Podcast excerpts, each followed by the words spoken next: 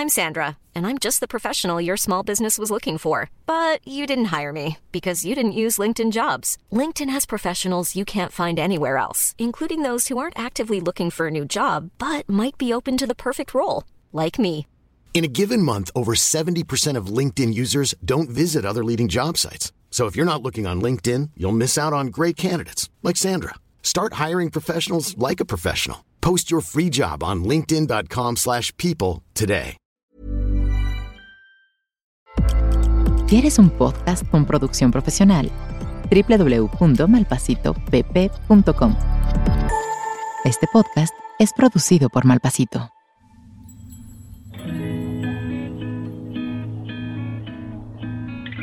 ¿Alguna vez te has quedado en blanco cuando tocan el tema de astros, lunas y eclipses? O sea, esto sería como cuando ah, te comes 12 uvas, güey, en Año Nuevo y empiezas a hacer nuevos propósitos. ¿O simplemente eres un recién salido del closet espiritual que quiere rascarle más a estos temas? todo se puede magnificar. ¿Por qué? Porque el sol está iluminando las emociones. Seguro que aquí encuentras algo. Lo intencionas y e intencionarlo cambia todo. Porque admitámoslo, el lenguaje del cosmos regresó para quedarse. ¿Astro What? El podcast para que no te quedes con la cara de What la próxima vez que veas a tu amiga de los cuarzos o te pregunten cuál es tu ascendente o dónde tienes tu luna. Con Esteban Macías y Javier Basurto.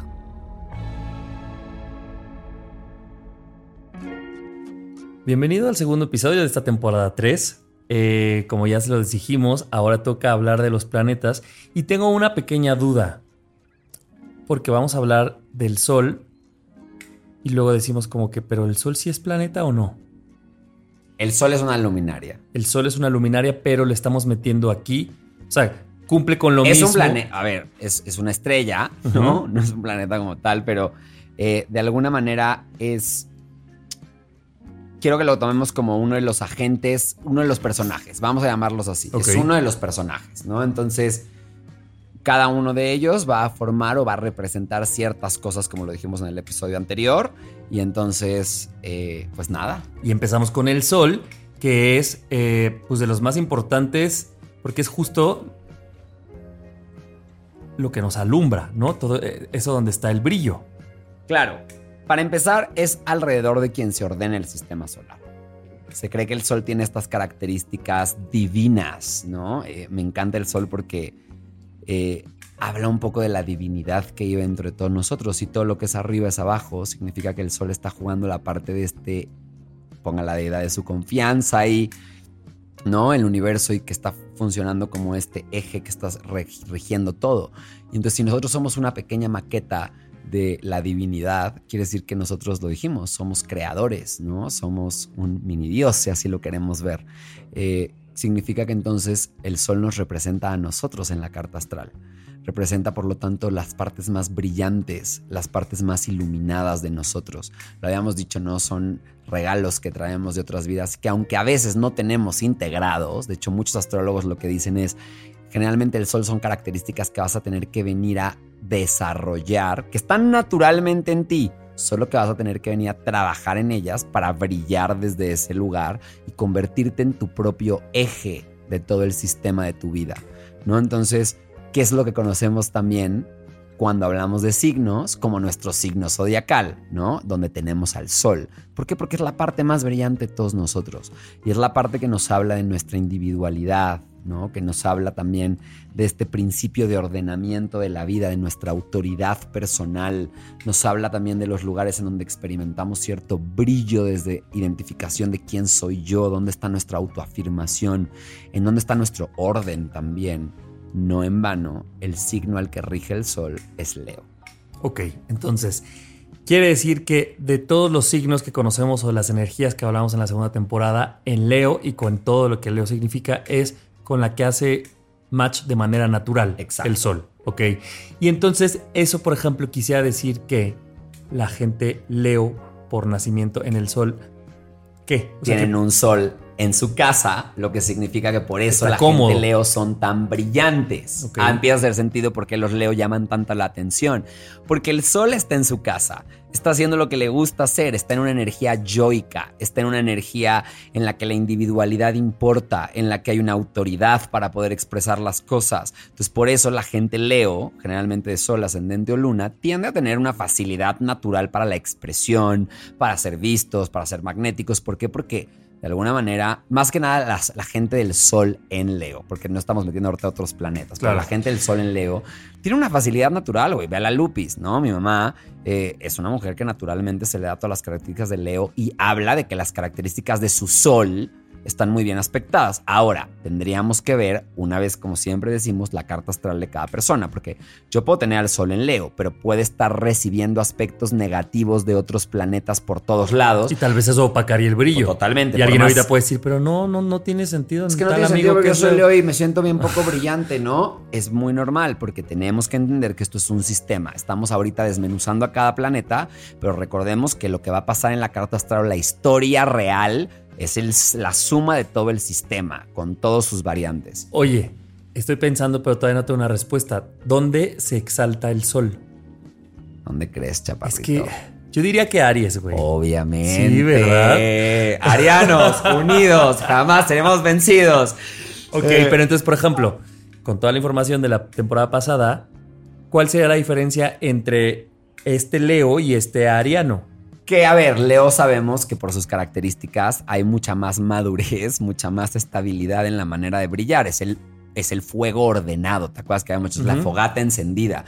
¿Qué es el sol? La fogata encendida. El sol es un pedazo de fuego ordenado dentro Claro. de un núcleo, porque si no estaría disparado por todos lados, ¿no? Entonces, eso es Leo. Es una gran, el sol es una gran fogata, ¿no? Entonces, lo mismo que pasa con Aries. Cuando está en Aries es más juguetón, es más alegre. Por eso los Aries tendemos a ser personas mucho más alegres, especialmente aquellas que estamos regidas en el decanato del Sol.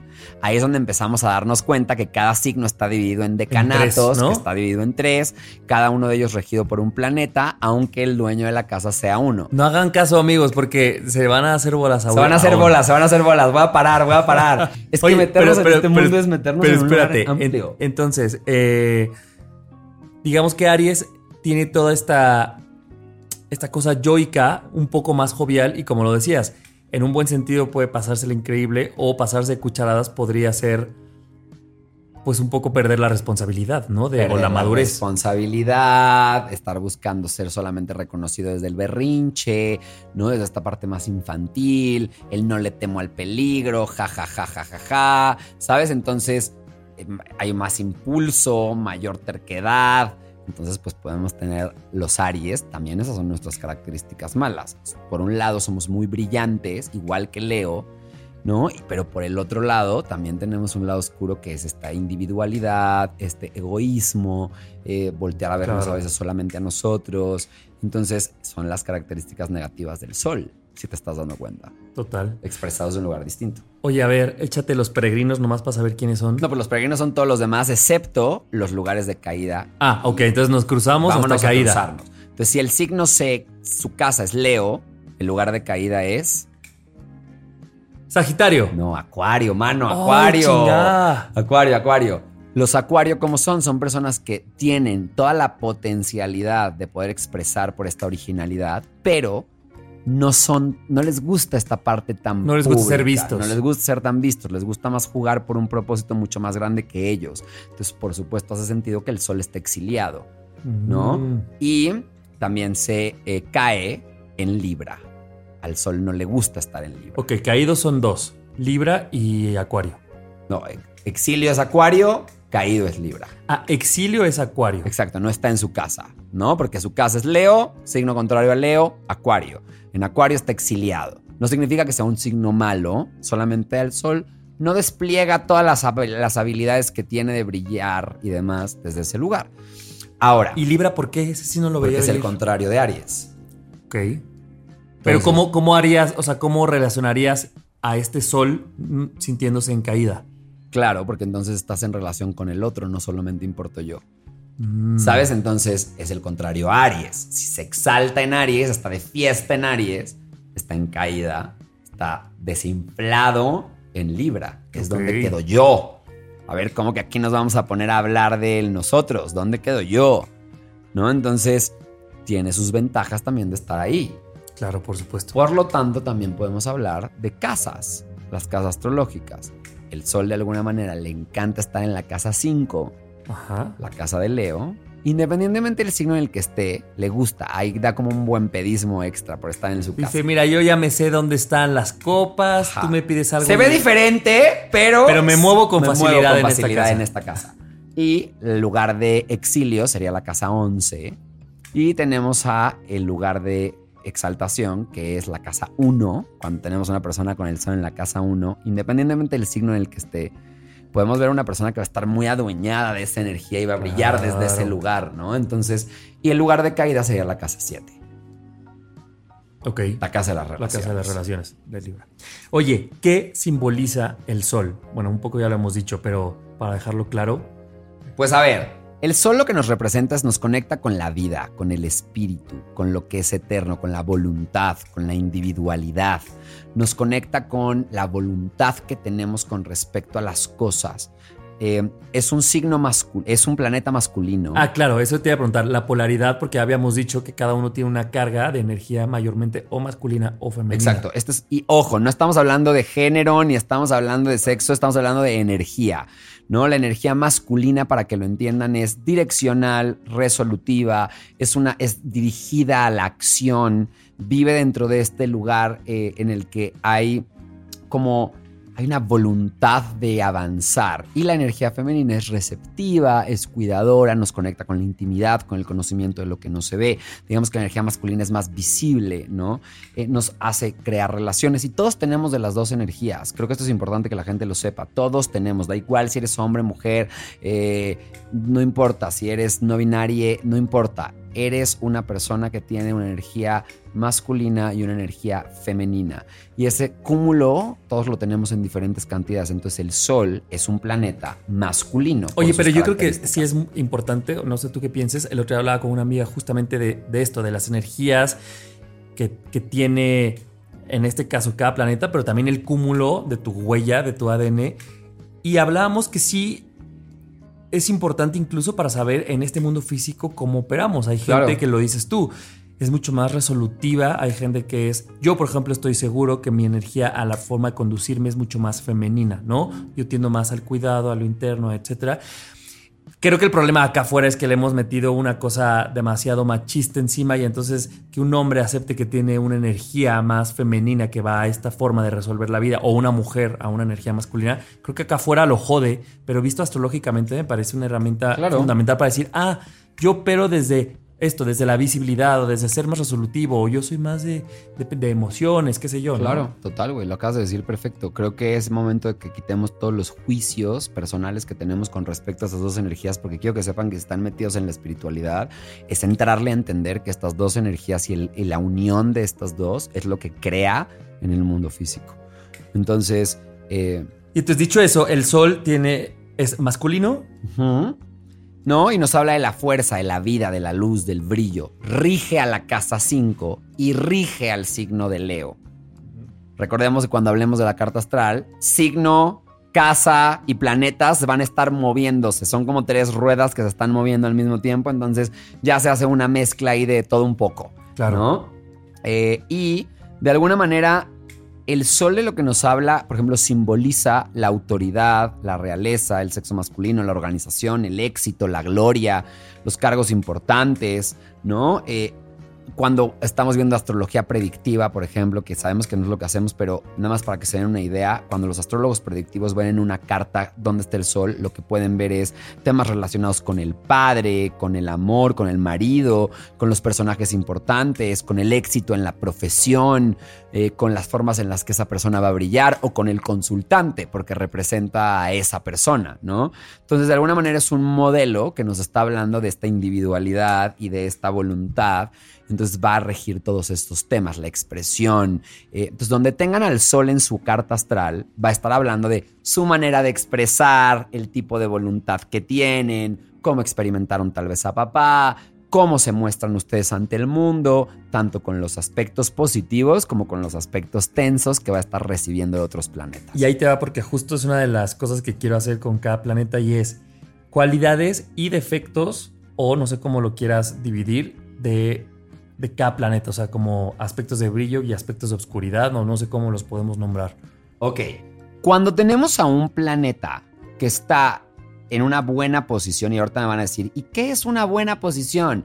No solamente es que esté en un signo en el que se siente bien, porque podemos tener un planeta que se sienta bien en un signo y estar recibiendo aspectos horribles de otros planetas, y entonces por más que esté en su casa, pues no le está pasando Tan chingue bien. chingue y chingue. Están chingándolo, ¿no? Entonces, pues va a sacar las cualidades probablemente más oscuras, la energía más baja de esa energía, ¿vale? Entonces, en planeta, el Sol, cuando está en sus cualidades, es una influencia personal, güey, radiante, ¿no? Hay una nobleza de sentimientos, es calientito, se siente como esta lealtad, esta dignidad, la confianza, la expansión, eh, la autoridad, la honestidad, se va a manifestar desde un lugar de brillo, va a ser estas personas que de alguna manera dices, no entiendo por qué, pero brilla. Es magnética, ¿no? Y quieres estar cerquita Claro, de ellos. quiero ordenarme alrededor de esa energía, ¿no? Por eso tenemos a que generalmente, no sé, personas que tengan un sol muy poderoso tienden a ser grandes líderes, ¿no? Independientemente de dónde lo tengan, ¿eh? Porque podría, se toman muchos aspectos a tomar en cuenta cuando eh, se analiza Así, la si tú eres allá afuera un Leo en Sol, no ocupes este audio para decir, miren, soy más Soy el- chingón. no, Pues no, capaz no, que no, no, ¿eh? no, capaz no, que no. Capaz que no, capaz que no. Para eso vaya con un astrólogo para que le diga. Eh, y lo lindo es que cuando tenemos un sol fuerte, que se le llama planetas dominantes, ¿no? Cuando tenemos un sol fuerte, la persona es una persona que naturalmente es magnética, honesta, sincera.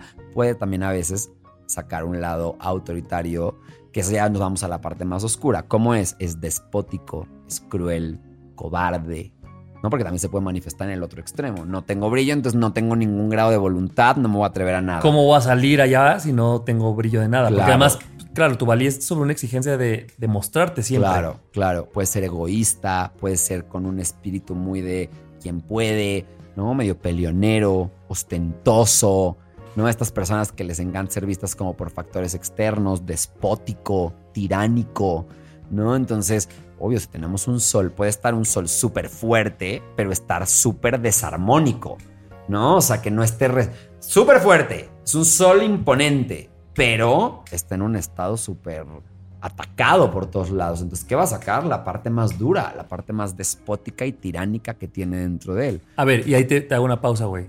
Porque entonces hemos dicho mucho que no hay posicionamientos malos en la carta. Vamos a poner este ejemplo porque a lo mejor alguien dice, a ver, güey, dime que no si estás diciendo esto. Como una... Cuéntame un cuento bonito con este posición, o sea, con un sol no armónico. Por ejemplo, entender que las lecciones probablemente que mi alma vino a entender es cómo regular mi propia necesidad de poder. Si yo me hago cargo de abrazar que sí hay una parte de mí tiránica, despótica, que sí la neta es que a veces me gusta ostentar como una forma de validarme a mí mismo y lo trabajo, hago mi libre albedrío de trabajo y conciencia. Si me estoy dando cuenta, acuérdense que esto es estar por encima de los aspectos astrológicos. La astrología no es una excusa para quejarnos, es una herramienta para responsabilizarnos y tomar el rol de creadores que nos toca. Entonces, güey, si yo ya sé que llegué a la Tierra con un poco de estas características, pues entonces la pregunta es, ¿qué es aquello herido dentro de mí, ya en este mundo físico, que necesito sanar, güey, o que necesito entender, para no tener que recurrir al ostentamiento, para no tener que recurrir a la tiranía, o para no tener que recurrir a la imposición y sentirme poderoso? Y entonces ahí lo que voy a estar haciendo es haciéndome responsable de esa herida y desde ese lugar sanando una parte de mí para poder llevarme a una evolución siguiente entendiendo que estoy aquí para corregir un poco eso, ¿no? Para entender un poco cómo funcionar de una manera más armónica con el mundo. Entonces, tener planetas en posiciones desarmónicas o poco poderosas no es una excusa para justificar quiénes somos. De hecho, creo que es todo lo contrario. co- Güey, sería la gasolina que te motiva a avanzar. Exacto, güey. Si yo sé que tengo un sol eh, bastante desarmónico, bueno, hermano, voy a saber cómo medirle el agua a los tamales, como diríamos en México, y decir, oye, yo sé que si le respondo de esta manera o si me pongo en este tipo de situaciones, sale esta parte de mí. Entonces, ¿cómo le voy a hacer para manejarme a mí mismo y entonces desde ahí sacar la parte linda del poder que vive dentro de mí? ¿Por qué? Porque también ser tiránico nos habla una persona que tiene poder de liderazgo. Entonces, ¿cómo si le quito la parte digamos, como que detona mis heridas más profundas. Y si me hago cargo de hacer el trabajo interno que tengo que hacer. Hay un gran brillo. Hay un gran brillo, güey. Puedo sacar grandes lecciones de esto. Puedo ser un gran maestro de esto. Entonces, para todos aquellos que de alguna manera están escuchando, da igual si incluso estás entendiendo dónde está tu sol o dónde no está tu sol. Solamente quiero que sepas que tú naciste con un brillo especial y que ese brillo a veces se va a manifestar desde lugares un poco oscuros por volvemos a lo mismo, lo que hemos vivido, lo que hemos entendido de la vida, pero eso no significa que estemos condenados a brillar desde ahí. Y además, fíjate cómo todo hace clic una vez más. En la temporada pasada que hablábamos de signos, decíamos, bueno, veamos el axis, ¿no? O cuál era la energía contraria y decíamos, es que es la otra cara de la misma moneda, quiere decir que una necesita de la otra, ¿no? Y entonces aquí, si estamos viendo que el caído y el exiliado son lo contrario de donde está de fiesta, significa que vuelve a ser la otra cara de la misma moneda, ¿no? Y entonces es información que compartida y con un trabajo grande de conciencia, da igual donde esté. Total, total, señores. Entonces, yo creo que el sol, algo a lo que nos viene a invitar, y creo que esto es de las cosas que más, más me gustan, es adueñarnos de nuestro poder de ordenar a la vida alrededor de nosotros. ¿No? Y cuando lo digo así, lo digo desde un lugar muy simbólico, como güey, darnos cuenta que sí somos poderosos y que sí somos creadores y que nuestro ente individual tiene una fuerza magnética dentro, da igual quiénes seamos, y que nuestro trabajo en esta existencia es ponernos al centro ¿no? Ponernos al centro de la realidad y ordenar el resto de las energías alrededor de nosotros. Y eso yo creo que es lo que significa tomar responsabilidad. Es entender que mi individualidad importa. Y por eso se, exalta en Aries y por eso su casa es Leo, ¿no? Si te fijas, son los dos signos que nos hablan del adueñamiento del yo. y, tú lo tienes, o sea, tú lo tienes ya, digo, adueñado, pues, o por lo menos dado. Pero yo, por ejemplo, que en este caso soy peregrino, ya me di cuenta, eh, me parece a mí también visto desde afuera que una gran lección es no temer a reconocer lo que nos es dado. Total, güey. Porque por entonces siento que luego peca uno como de, es que en el afán de no querer brillar por no molestar al otro, lo que hago es que me apago. me apago, ni yo me lo creo, o empiezo a juzgar a la gente que sí lo hace como un cuál es la necesidad de mostrarte tanto, ¿no? Y creo que hay una gran lección, sobre todo en un país como el nuestro, que nos han, en este mundo físico nos han enseñado que calladitos nos vemos mejor, que no hay que presumir, que como que todo lo podemos llevar allá y me parece que el adueñamiento es una cosa que nada se le parece a ser arrogante, ni, bueno, podría pues en un extremo, pero es válido, es necesario adueñarnos y decir sí soy esto, ¿no? Y sí lo tengo. Total, güey. Entonces yo lo que les recomiendo es que vayan a escuchar a todos, vayan a localizar dónde tienen a su sol. ¿Cuál es su sol? El signo zodiacal con el que siempre se definen a sí mismos.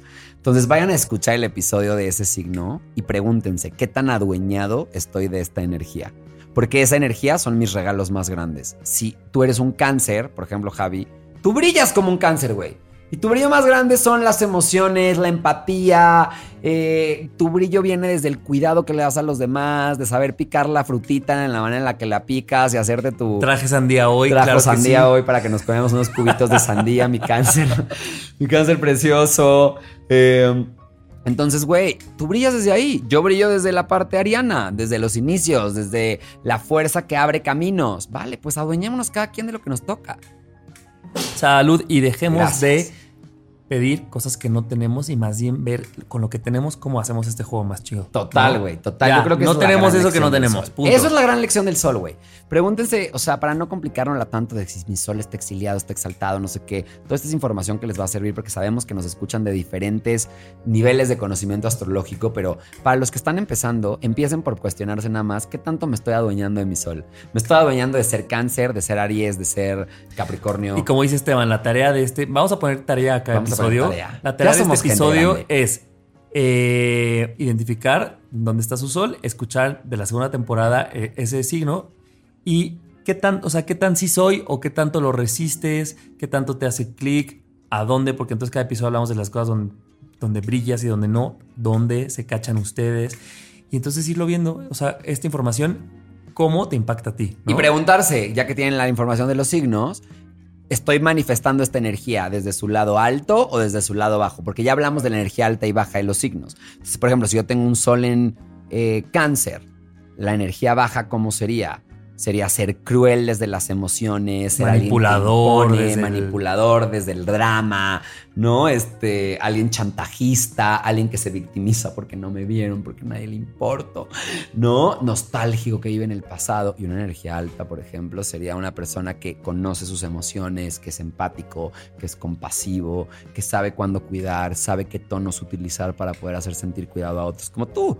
¿No? Entonces ya empiecen a darse cuenta si su sol para empezar, lo están manifestando desde un lugar alto lo están manifestando desde un lugar bajo. Y sea cual sea su diagnóstico, creo que da mucha paz decir, ah, mira, aquí ando, el camino ya se ve claro hacia dónde quiero llegar y es eso, ¿no? Si yo estoy siendo una persona, yo por ejemplo lo fui mucho tiempo como manipulador a través de las emociones y echándole al drama porque además veía que funcionaba y por eso lo volví a hacer una y otra vez, es, ah, bueno, ya sé que estoy aquí, con eso, con ese mismo, con esa misma configuración, ¿cómo llego a otro sitio, no? Pero no hay tanto que modificar más que tener mucha conciencia, yo creo. La conciencia es todo, güey. Creo que cuando te empiezas a enterar que la conciencia es una llave maestra que abre el mundo, güey, dices, uff, oh my God, I wanna be there. Oye, hay una... Em, es una sección que vamos a hablar de qué pasa en este mundo cuando los planetas están retrogradando, pero con el Sol no va a suceder porque el Sol no tiene retrogradación. Exacto. El Sol no retrograda porque pues es el centro, ¿no? Entonces, aunque se va a estar moviendo desde nuestro punto óptico, porque recordemos que en la carta astral lo que estamos viendo, cuando muchos me preguntan, ¿por qué en la carta astral el Sol no está al centro? Porque pues el punto de vista desde donde estamos mirando es la Tierra. Entonces realmente el centro de la carta astral es nuestro lugar geográfico donde nacimos y cómo se estaba viendo el cielo alrededor. Eso quiere decir que el Sol está también orbitando desde esa perspectiva alrededor de nosotros, pero el Sol no retrograda. ¿Por qué? Porque el Sol está fijo ahí, es una estrella que está ahí. ¿no? Entonces no. La luna tampoco, ¿cierto? La luna tampoco va a retrogradar por la, es el efecto óptico que tenemos. Recordemos que los planetas retrogradando es un efecto óptico desde donde estamos en la Tierra. Es debido al movimiento que se está dando de traslación y rotación que de pronto llega un punto. ¿Se acuerdan que les expliqué que se acuerdan cuando están manejando en, en cualquier lugar lo del retrovisor? Que cuando tú empiezas a avanzar mucho más rápido que el coche que tienes atrás, hay un punto en el que el coche parece que va, si van a la misma velocidad, parece que están quietos. Y es ahí cuando decimos que los planetas están estacionarios. Pero cuando lo rebasas, parece que el coche se empieza a ir para, atrás. ¿no? Entonces no se está yendo para atrás, está avanzando igual que tú, nada más que el efecto óptico es que se está yendo para atrás. Eso es un planeta retrógrado. Significa que nosotros desde nuestro punto óptico, desde donde está la Tierra, se está, parece que en algunos puntos la Tierra va más rápido que esos planetas por las posiciones físicas de los planetas. Ahora sí nos estamos poniendo ñoños. Entonces, ¿qué pasa? Hay momentos o lugares donde parece que el planeta está más cerca y va avanzando más rápido. Y hay lugares donde el planeta está más lejos por la órbita que tiene y parece que está avanzando más lento. Entonces, en esos momentos se producen los efectos de retrogradación. Por eso, todos los planetas retrogradan menos el Sol y la Luna. Y que la luna, corrígeme, pero va a ser el siguiente episodio, ¿cierto? Exacto.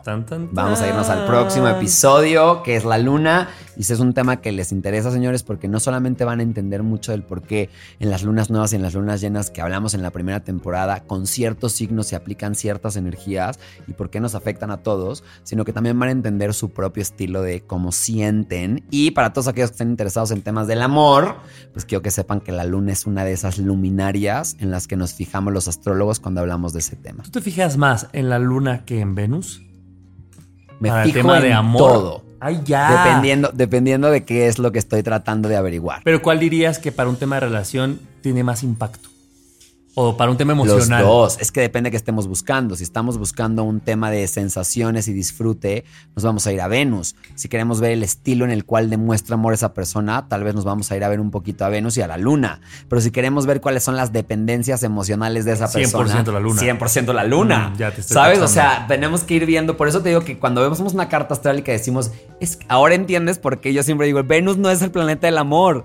El amor son muchas facetas. Venus es el planeta de la producción. Para ver el amor vamos a tener que ver la casa 5, a Venus, a la luna. ¿Qué está haciendo el sol? Si es una persona que le interesa el sexo masculino, pues bueno, vamos a ir a buscar a Marte. Pero si es una persona a la que le interesan las mujeres, vamos a ir a buscar a Venus. Pero si es este eh, una persona que quiere buscar algo con pues, respecto... Por eso te tardas tres horas tú estudiando una... Una carta Claro, porque por eso les digo que no crean que son enchiladas, gente. O sea, esto es, tiene su magia, tiene su magia. Esto es más complicado que manda cáncer al 21111 y te vamos a. Totalmente, señores, totalmente. Y no estamos, no estamos bajando el mérito de nadie, de verdad. Yo creo que todo es necesario para que estemos teniendo esta conversación. Así que gracias a todos los astrólogos, güey, de mensaje de texto y de vela y ritual, que nos han abierto camino a poder hablar de estos temas. Eh, creo que todos sumamos y todos estamos haciendo un pedazo distinto del pastel. Y mira, sobre todo, si, si entender a una persona va a ser complicado, la gente que sigue a estas alturas utilizando la astrología como de, es que conocí a alguien, pero ya vi su... Ya no. O sea... Sí, ya, mano, mano. Si tú mismo estás complicado y estás denso y, tú crees, yo creo que yo creo que soy una persona, un buen partido allá afuera, aunque tengo mis cosas y mis, eh, mis acomodos raros, pues, güey, también dale oportunidad a alguien más. Total. Hay una lección súper bonita. Acuérdense que todos somos todo, güey. Al estar aquí en la Tierra decidimos todos estar en esta pinche sopa cósmica jugando de todo con todos. Entonces son todos contra todos.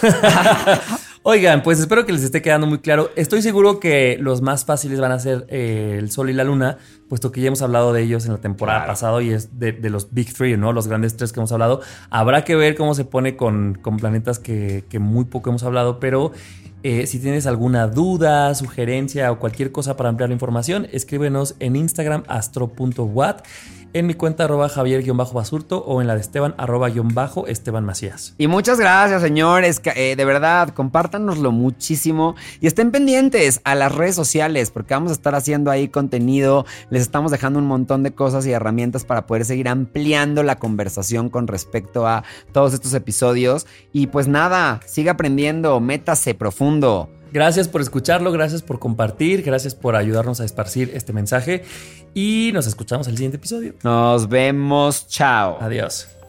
¿Astro What? La guía fácil para entender lo básico de astrología con Esteban Macías y Javier Basurto.